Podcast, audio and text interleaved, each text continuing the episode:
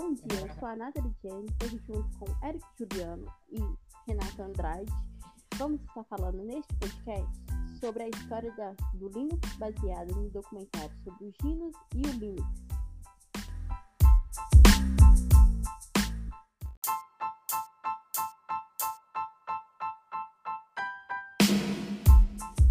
Bom, galera, para começar, eu gostaria de falar da analogia que foi feita no início do documentário entre os programas de receita de comida.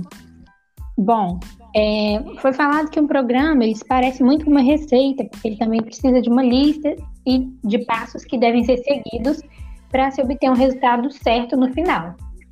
Então, se você é uma pessoa que gosta de cozinhar e sabe cozinhar, você sabe como isso funciona.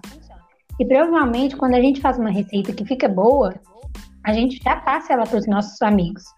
E quando é, você faz uma alteração nessa receita e vê que ela também ficou boa, você também vai querer passar ela para seus amigos.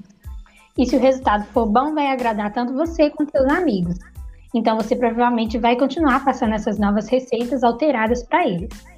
Mas é, a gente não pode alterar essas receitas, que é aí que vem a analogia, a receita se torna impossível de ser modificada e você não pode, e você ao compartilhar a receita com seus amigos não recebe, é, não é recebido de uma forma tão boa quanto a receita que foi alterada, que tinha funcionado, que tinha dado certo. E é aí que vem a analogia entre o sistema Linux, né?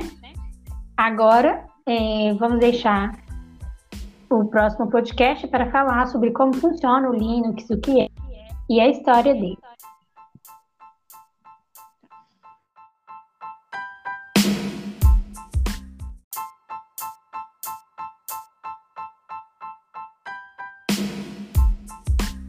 Galera, nesse bloco vamos estar falando um pouco sobre o que é Linux no final da.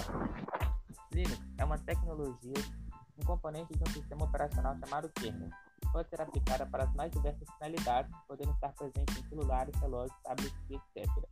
O grande diferencial do Linux para outras tecnologias é o fato de ele ser totalmente gratuito e Essa tecnologia foi criada pelo finlandês Linus Torvalds e é completamente acessível para qualquer um que deseja estudar, modificar, melhorar e redistribuir as modificações usando na analogia que a Renata fez no início do podcast. Pelo fato de ser uma tecnologia livre, existem diversas distribuições Linux, sendo cada uma delas focadas em uma necessidade específica, podendo ter foco em trabalho, produção, desempenho, em games, é, ou até mesmo sendo uma distribuição mais genérica, tendo, tentando abranger tudo mas não quase uma qualidade focada em um aspecto só. Aí sim podemos ser, aí sim podemos ser comparada com outros sistemas operacionais, como Windows e macOS. E para completar também, galera, é importante lembrar que o projeto Linux ele começou na Europa e nos Estados Unidos, mas que agora também é possível achar o programa é, software de forma gratuita em vários programas e em novas fontes também.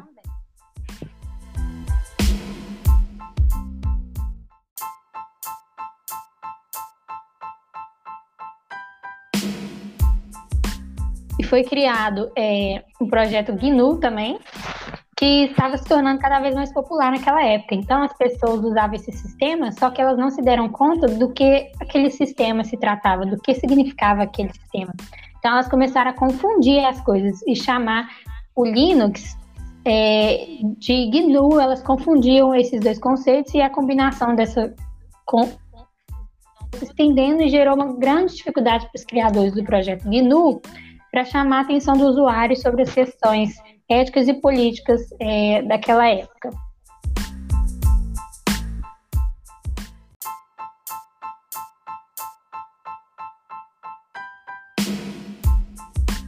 O processo de desenvolvimento do Linux é atípico, não se baseia em nenhuma hierarquia. Todo mundo pode dar sugestões para alterar o código, mas existe uma pessoa específica para tomar as grandes decisões, e aqui escolhe ideias, Linux, o diretor benevolente.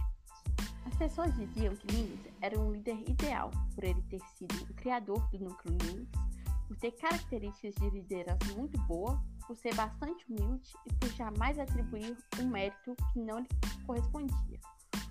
Um dos pontos fortes no mundo do desenvolvimento de Linux que a gente pode ver no documentário é é que todos os desenvolvedores de software podem ser contratados diretamente por e-mails pela liberdade de usar o programa em qualquer propósito, a liberdade de alterar o programa para se ad adquirir as necessidades, a liberdade de compartilhar o programa entre amigos e familiares e a liberdade de compartilhar as alterações que fizerem.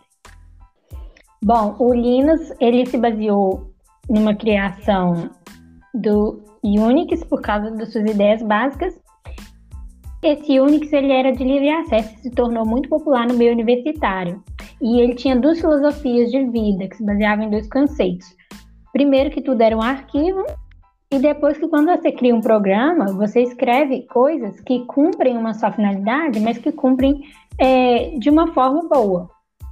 E sobre essa questão que a Nathalie falou do Linux ser atípico, existe também é, essa questão de alterar códigos, as sugestões, mas sempre tem uma pessoa que dirige, que no caso é o Linus.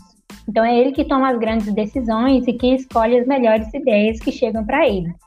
E como ela falou, é o ditador benevolente, ou seja, foi ele quem criou esse núcleo do Linux.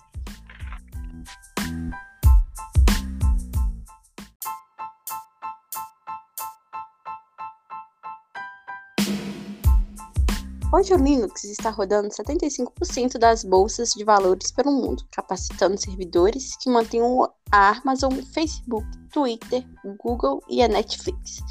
Você usa Linux literalmente quando você navega na internet, está no seu telefone nos Androids, na sua TV e até no seu carro automóvel.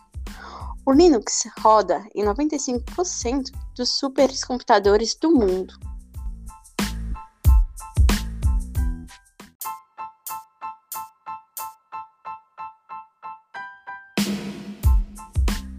Galera. Então esse foi o nosso podcast. Meu nome é Eric, juntamente com a Nathalie e com a Renata. É, já conheceu o Linux? Você já utilizou o Linux alguma vez na sua vida? Muito obrigado pela companhia nessa nossa história sobre como foi criada e como é a utilização desse, dessa tecnologia nova. Espero ver vocês novamente. Tchau, tchau.